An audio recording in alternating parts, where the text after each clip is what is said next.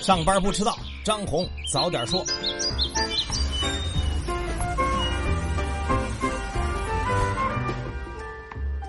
各位听友早，今天是八月二十九号，星期四，欢迎收听今天的张红早点说。上来还是说大事先来说中美。昨天的外交部例行记者会上，有记者提问说，美国政府啊最近多次称中方没有采取有效措施来阻止芬太尼输入美国，中国是美国国内芬太尼类物质的主要来源。中方对此有什么评论？外交部发言人耿爽回应说：“芬太尼类物质整类列管在正式实施之后，中方全力推进有关工作的进度。美方的指责缺乏证据，完全与事实不符。”耿爽还表示，占世界人口总数百分之五的美国人消费了全球百分之八十的阿片类药物。美国的芬太尼泛滥危机主要在于自己国内滥用处方止痛药的传统。不过接着呢，又有记者追问说，墨西哥的执法人员最近在国内最大港口查获了超过二十三吨来自中国的芬太尼，最终的目的地是美国。中方对此又有何评价？耿爽回答说，美方和墨方都已经确认这批货物不是芬太尼，中方禁毒执法部门正在抓紧进行调查核实。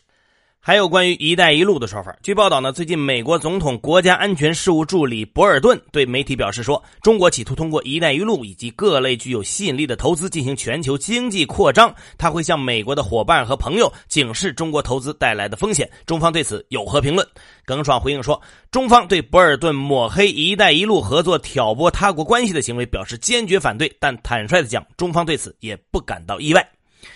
再来看看澳大利亚，昨天呢还有记者提问说，据报道说，澳大利亚政府正在高效地采取措施应对外国政府干预，比如组建特别工作组来保护敏感领域研究、网络安全、言论自由等等。不少人就认为，澳方的举动呢主要是针对中国的渗透和影响。中方对此有什么评论？耿爽回应说，所谓中方对澳大利亚实施渗透以及类似的说法，纯属子虚乌有，别有用心，将教育合作变得政治化，人为设置障碍，对双方都没有好处，也不得人心。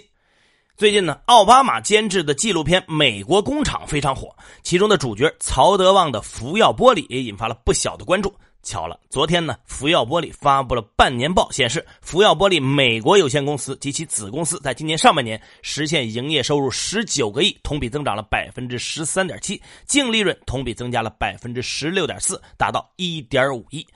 说起这福耀美国的工厂呢，颇有一番来头，是原本关闭的通用工厂改造而来。三年前投产，二零一七年扭亏为盈。这美国工厂正是福耀玻璃走向海外的重要一步。从这次的财报来看呢，福耀玻璃的海外业务占比在持续的上升。截止六月末，汽车玻璃营收里国外市场占比和去年相比增加了近百分之十。对了，如果你对美国工厂这个影片主题感兴趣，欢迎来我们财新 APP 搜索，这儿呢有关于纪录片背后美国经济和贸易问题的更深解读。说起这海外市场呢，华为的五 G 最近又遇到了新的阻碍。据彭博社最新的报道，越南最大的手机运营商越南军用电子电信表示，公司在五 G 建设中不会选择和华为合作。公司首席执行官解释说，华为的问题现在有点敏感。他表示。一些报告说，使用华为设备并不安全。公司基于所有的已知信息，打算使用更安全的设备。但如果未来获取到对华为有利的信息，会重新考虑和华为合作。同时呢，他还强调说，这个决定不是出于地缘政治的考虑，并不是因为美国对华为的禁令，而是公司自己做的决策。来关注一下资本市场。据上海证券报报道，监管部门呢最近决定开展对险资投资未上市企业股权情况的摸底调查工作，目的呢是为了加强这类业务的监管，摸清底数，防范风险传递。目前呢，已经有保险机构准备启动自查工作，调查对象呢则是包括了保险公司、保险资产管理公司直接投资的全部各级未上市非保险标的企业。具体要了解些什么呢？这就包括了标的企业的总体情况，还有合规和风险情况，对标的企业的管控模式等等。有保险公司的人士就透露说，监管部门明确表示，各保险机构要对报送数据的真实性和完整性负责。如果出现瞒报、漏报或者信息不准确等情况，监管部门会进行通报，并且采取后续措施。说到风险呢，接着来说说踩了雷的光大证券。这两天呢，光大证券发布了半年报以及计提预计负债的公告。因为之前 MPS 项目的影响呢，公司在今年上半年新增计提预计负债近三个亿。这 MPS 项目呢，就是光大之前和暴风集团一块撬杠杆收购的境外传媒公司项目，却一不小心巨亏踩雷。去年公司呢，已经因此计提过十五亿了。由于涉及贿赂情况，目前呢，不仅暴风集团的实际控制人冯鑫涉嫌行贿被拘留，光大内部呢也进行了一波人员的清算。不过，光大证券的董事长回应说，公司受的影响有限，正在走出阴影。所谓踩雷的雷呢，其实已经不存在，因为已经爆破。下一步呢是减少和盘点损失，有八名主要人员已经被严肃问责。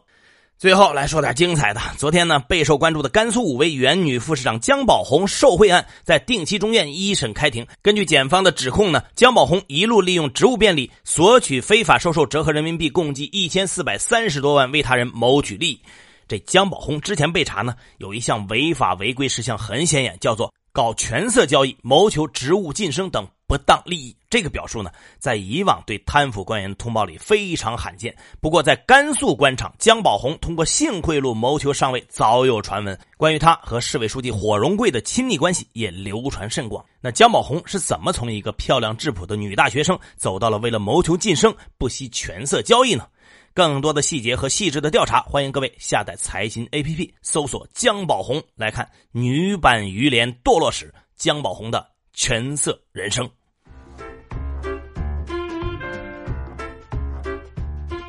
好，接下来关注今天的财新说，加征关税有哪些弊端呢？京东数字科技副总裁沈建光认为，短期来看呢，关税虽然会带来政府税收的提升，但它同样也会造成消费者和生产者福利的损失。长期来看，加征关税还会带来产业链条上的结构性改变。此外呢，关税提高也会导致进口产品价格发生变化，被加征关税的一方将面临出口竞争力降低、国内生产收缩的局面。提高关税往往也会招来反制，比如关税战中的后发国家会对率先加征关税的国家实行报复性关税，从而带来双向的负面。冲击，我国的私募股权投资存在哪些机遇呢？财新智库特约研究员李诗林、肖宇认为：第一，在数字经济时代，消费者需求开始升级，这直接催生新的零售产业模式的高速发展，从而给私募提供了新的投资方向。第二，科创板开板为创新企业的发展提供了新的融资渠道，也为风险投资等股权投资提供了新的退出渠道。第三，在资本市场上，传统产业需要充分借助资本的力量进行兼并收购和资产重组，在此过程中，以并购投资为核心策略的私募股权基金将会迎来较大的投资。机会，为什么刑事律师常常面临妨害作证罪的指控呢？北京市伟恒律师事务所律师周浩认为，因为威胁、引诱证人违背事实、改变证言或者做伪证这样的表述缺乏明确性。第一，引诱这个词儿含义模糊，有时辩护人用诱导式的设问方式获取证言，也会面临妨害作证罪的指控。第二。证人的概念同样被扩大，司法机关常常将证人与被告人等同。第三，一旦被告人改变先前的供述内容，辩护人的发问到底是引诱还是正常的核实案情，就变得模糊不定。此外呢，有一篇好文章推荐给大家，这里装不下了。财新网观点栏目刊发的曾经任国家发改委财政金融司司长的徐林的专栏《我参与的国家规划和政策故事》，非常精彩。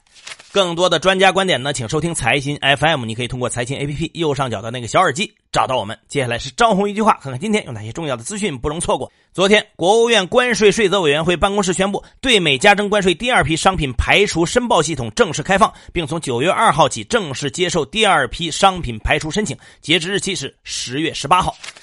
昨天，国务院常务会议提出，确保进一步促进体育健身和体育消费的措施，鼓励开发健身产品。政府投资新建体育场馆，应委托第三方企业运营。昨天，广州市金融监督管理局发布 P2P 网贷行业风险提示函，指出，目前网络借贷平台只进行了商事登记，所有的网络借贷平台都没有获得金融监管部门的审批或者备案。昨天晚上，针对近期的相关报道，法拉第未来公告表示，贾跃亭过去两年来已经陆续偿还超过三十亿美元的国内债务，还债信托基金的设立就是为了尽快彻底解决债务问题。声明还表示，将在九月三号发布重大的利好信息。原上海泽熙投资管理有限公司的法定代表人徐翔离婚案将在今天开庭，地点是青岛监狱，徐翔本人也会出席。昨天，上海 Costco 开市客对外发布声明，决定从即日起将卖场内购物人数控制在两千人以内。